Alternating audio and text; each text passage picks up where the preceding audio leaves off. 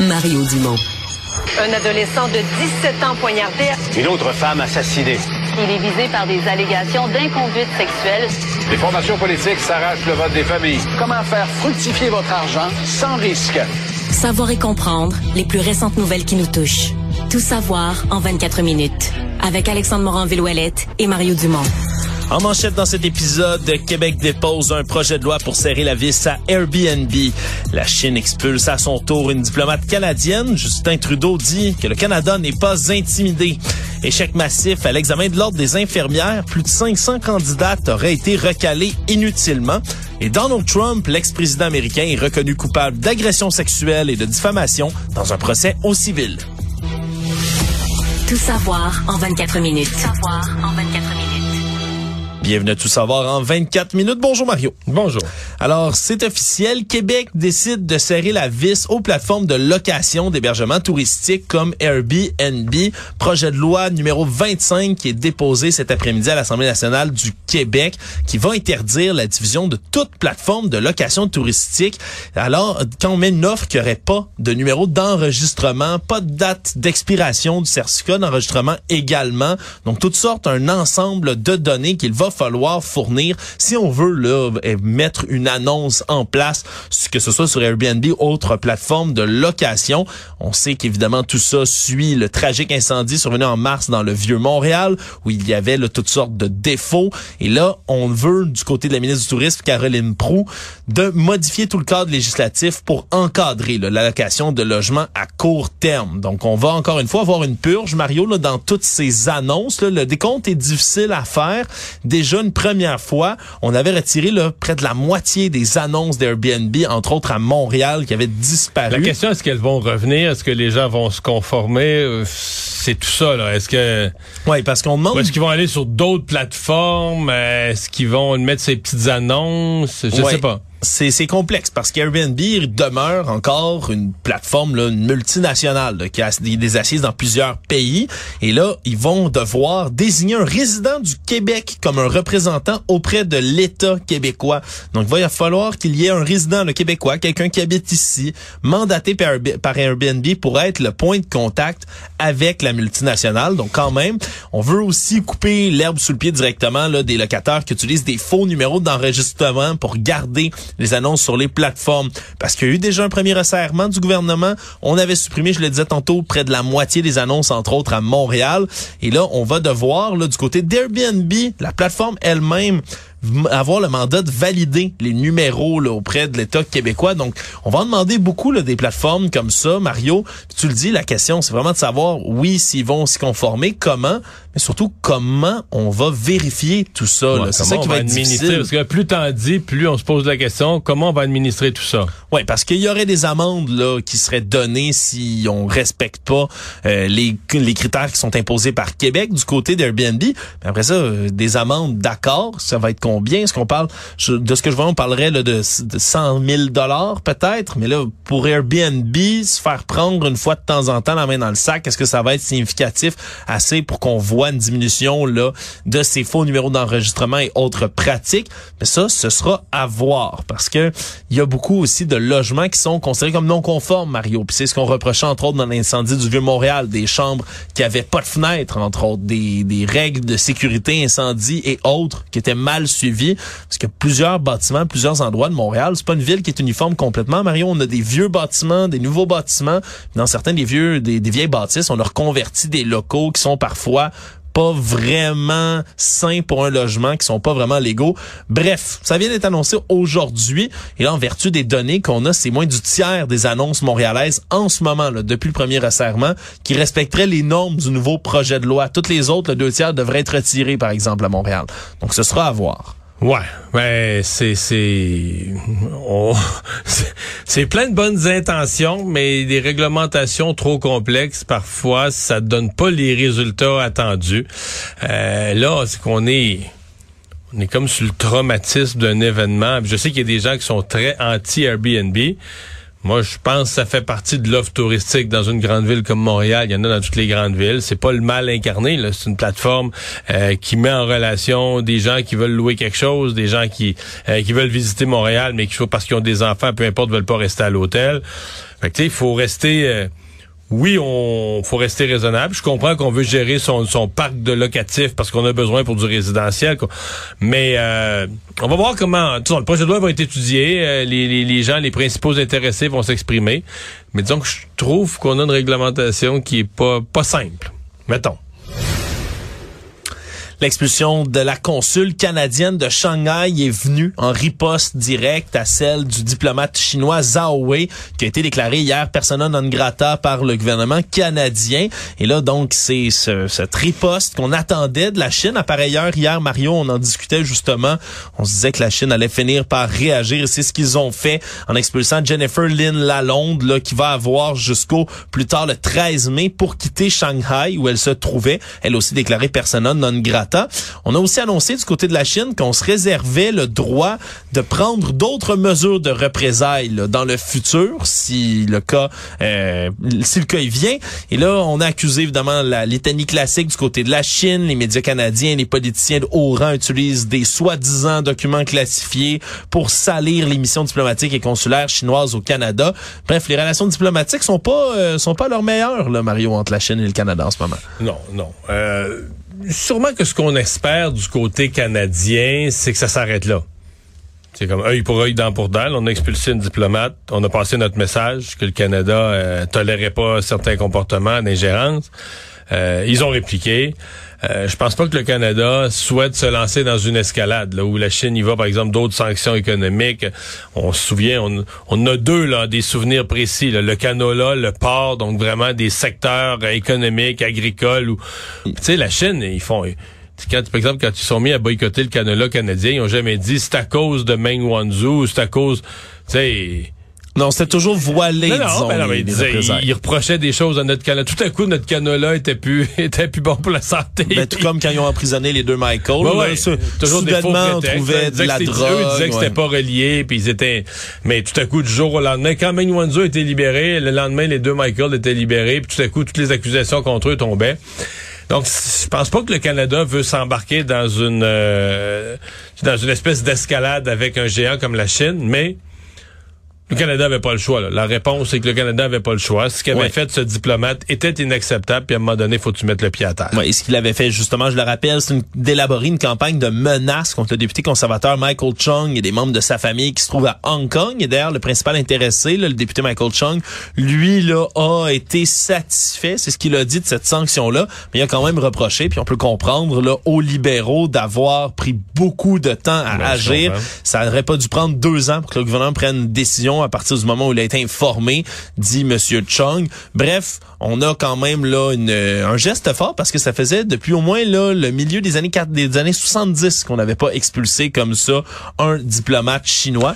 Donc euh, dans, dans, le cas des expulsions de diplomates, il y en a quand même de deux catégories. Mettons qu'un diplomate fait des conneries, là, je sais pas moi, il il vole ou ben il conduit en état d'ébriété puis il frappe quelqu'un. Tu sais, ça devient une expulsion qui est pas politique. T'expulses la personne pour son comportement, puis le pays, le pays responsable, quasiment s'excuse de dire, on, s'excuse de vous avoir mis quelqu'un qui est allé faire des clowneries dans votre pays, on va vous en envoyer un meilleur. Là, oui. Mais là, c'est une expulsion politique, en ce sens qu'on présume tous que ce consul, là, euh, il faisait pas ça pour lui-même, pour ses fins personnelles. Il agissait il agissait dans la, la, la, la suite d'une politique plus large de la Chine d'ingérence. Donc, c'est comme une expulsion qui est plus, euh, plus dure sur le plan politique. Actualité. Tout savoir en 24 minutes. Le commissaire à l'admission aux professions vient de dévoiler son deuxième rapport dans l'enquête sur l'échec massif qu'il y a eu à l'examen d'ordre des infirmières et des infirmiers du Québec en septembre 2022. Et selon ses observations dans ce rapport-là, plus de 500 personnes qui étaient candidates auraient réussi plutôt qu'échoué à l'examen de septembre 2022 si la note de passage aurait été de meilleur acabit dans ce dossier-là. Et j'explique, sur les 2376 candidates qui se présentent pour la première fois, le taux de réussite est monté seulement à 51,4 Et là, il y a plusieurs constats qui sont révélés dans son nouveau rapport. Semble-t-il que l'examen comportait beaucoup de défaillances. Les documents qui servaient à établir les questions, mais sont pas à jour. Par exemple, le plan de l'examen directeur de l'examen. Ça, ça date de 1999. La mosaïque de compétences de l'ordre. C'est un beau nom. Je ne sais pas exactement de quoi il s'agit, mais c'est pas révisé depuis 2009 non plus. Après ça, on a une manière de déterminer la note de passage elle-même qui est critiquée. On appelle ça la méthode Hangoff. On sélectionne un groupe d'experts qui, eux, vont évaluer là à chaque question combien ça vaut et ils vont évaluer la compétence à un élève là, minimalement compétent à répondre à la question. Parce qu'il semble si on avait une note de passage régulière, on aurait un taux de réussite complètement différent. 500, ben, 500 candidates qui seraient euh, en ce moment dans le réseau de la santé, ou du moins qui auraient, qui seraient capables d'exercer leur profession, alors qu'ils ne peuvent pas en ce moment. Parce que là, euh, même cette méthode-là, Engoff, ben on a eu un groupe trop restreint pour évaluer combien chaque question valait de points à l'examen. Donc c'est la note de passage a été gonflée d'une manière qui était exagérée selon ce rapport. Et les questions elles-mêmes étaient problématiques. Là. On dit qu'il y a beaucoup de questions, 12% qui donnaient pas des bons résultats sur le plan statistique parce qu'ils étaient ambigus ou qu'il y avait, par exemple, là, deux réponses qui étaient valides, deux, trois réponses valides à la question. Souvent même des questions ouvertes où on répondait, mais on cherchait une réponse précise, tandis qu'il y en avait plusieurs qui pouvaient être valides. Bref, on demande là vraiment à ce qui est là, euh, on recommande une révision des résultats, ni plus ni moins, Mario, pour en mais faire parce que là, l'ordre, euh, s'il y a une chose que l'ordre des infirmières peut pas faire, c'est de nous priver d'infirmières. Ouais, on s'entend que c'est pas une ressource, une denrée rare. ce. Oui, c'est ça. Puis on- l'ordre est là pour protéger le public, doit faire un examen pour s'assurer que on a des candidates, des candidats qui, qui, qui connaissent euh, leur affaire, qui sont prêts à exercer, qui ont les compétences de base. Mais là, pour des cafouillages d'examen, de correction d'examen, nous priver d'infirmières qui ont fait leur cours, qui seront probablement compétentes, euh, c'est assez malvenu. Merci. Valérie Plante était ce matin à la deuxième édition du sommet climat de Montréal qui se déroulait dans le Grand Quai du port de Montréal et justement, il avait une annonce pour cette section de la ville et veut que le vieux Montréal soit rendu là euh, pour une partie entièrement piétonne à partir de l'été 2024. Nouvel engagement qui fait partie des initiatives de la ville pour décarboniser les transports d'ici 2040 dans la métropole.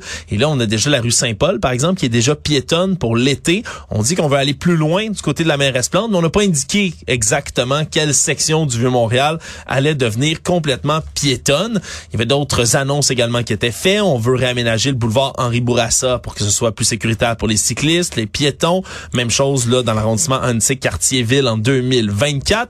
Mais c'est surtout c'est une annonce évidemment qui fait toujours réagir pour les automobilistes qui viennent à Montréal, qui ont euh, qui ont déjà l'impression que c'est très compliqué de se déplacer, qui se rendent compte que dans le Vieux-Montréal, ben, ça va devenir encore plus difficile, Ouais, voire voir impossible. comment on gère ça. Il y a beaucoup de villes quand même en Europe où on a ça, là, un secteur très très touristique, euh, avec des rues étroites qu'on garde piétonniers.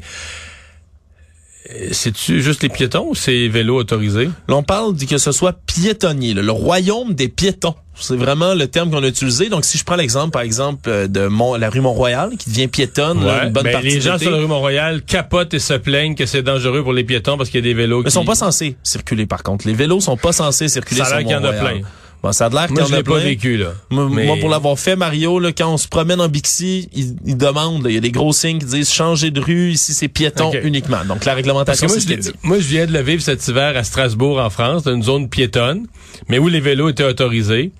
Et ça a été la guerre. là. Les piétons, on voulait plus. Et là, depuis janvier, on demande aux, aux, aux vélos de plus y aller. Ou sinon, si tu veux traverser la zone centrale, la zone touristique autour de la cathédrale, de marcher à côté de ton vélo. Oui. J'en ai pas vu un.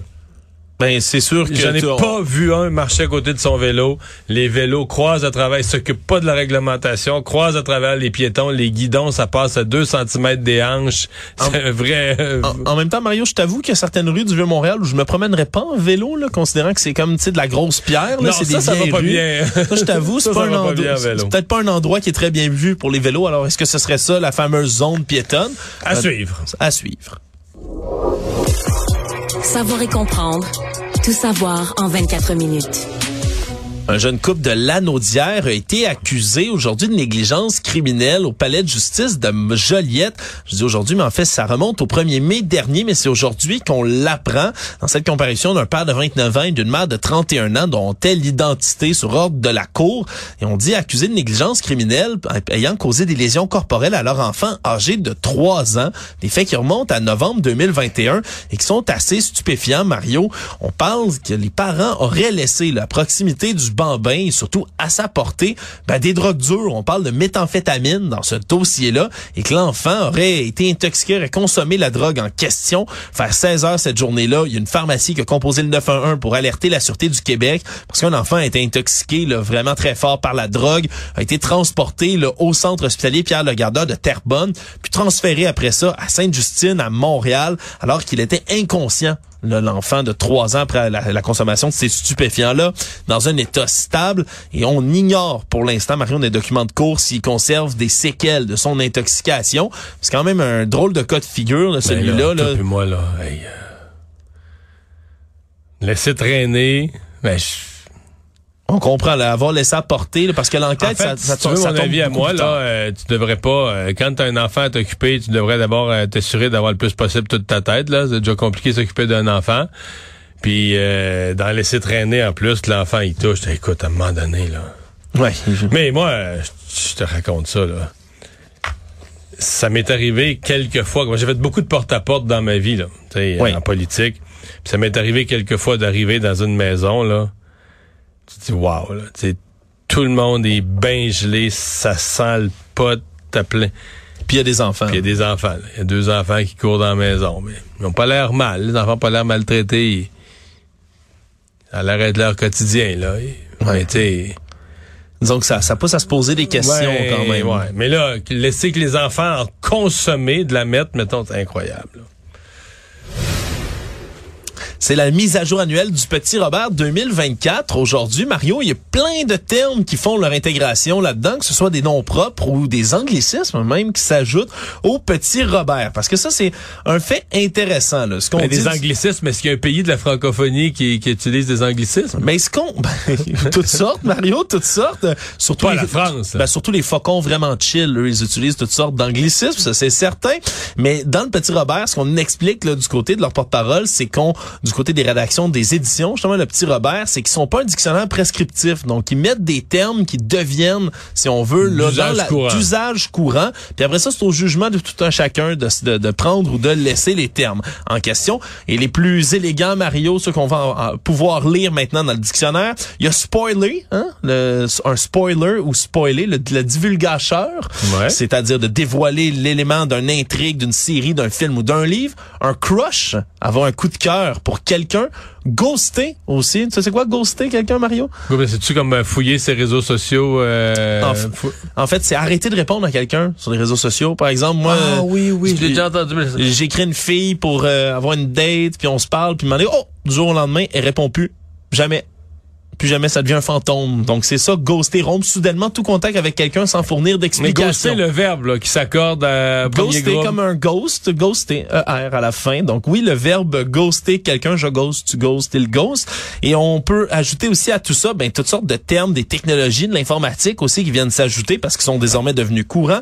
C'est comme ça qu'info nuagique s'en vient, hein, ah, tout ce qui trait au cloud. Le métavers aussi est inclus dans tout ça. La complosphère, ça je suis particulièrement content que ce soit soit intégré, tout ce qui touche dans la grande sphère des complots, le crypto-art, l'intelligence artificielle générative. Le crypto-art, ça c'est les NT quelque chose. Les, les NFT, NFT c'est ça. Des choses comme ça. Aussi, le crypto-art. Le crypto-art, ou même la reine consort, Mario.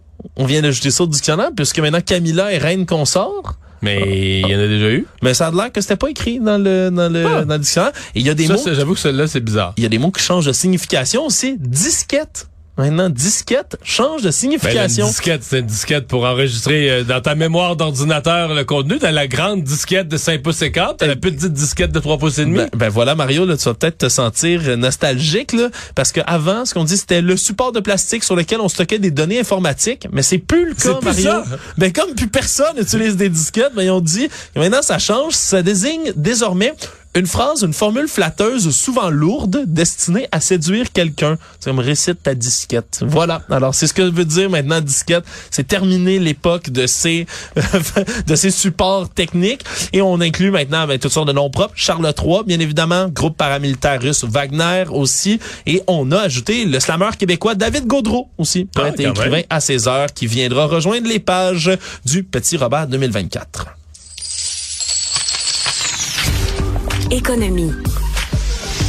Parlant d'intelligence artificielle, Mario, c'est très intéressant là, des entrevues qui ont été compilées par le magazine Forbes qui rapportent euh, bien que plusieurs entreprises en ce moment, des petites entreprises particulièrement, pourraient profiter puis de beaucoup financièrement de la montée de l'intelligence artificielle. C'est pas euh, tous les métiers évidemment là, qui sont à risque par l'intelligence artificielle, mais certains, ben, c'est peut-être pour le mieux pour certaines entreprises. Et là, on parle des mannequins.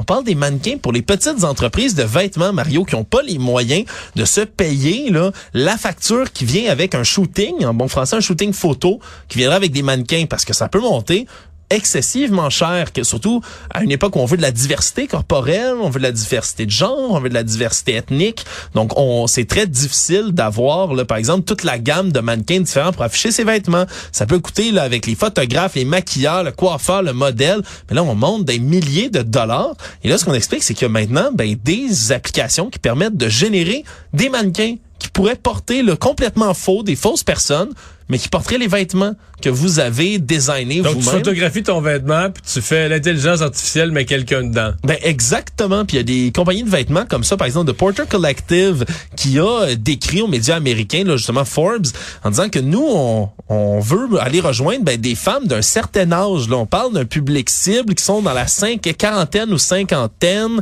Et là, on voulait rejoindre ces femmes-là, mais c'est difficile de trouver des modèles dans ce dans cette catégorie d'âge qui chargent pas trop cher. Alors, hop, intelligence artificielle, 300 dollars par mois, et vous pouvez générer comme ça sur différents logiciels des mannequins, des gens complètement faux qui vont porter vos vêtements.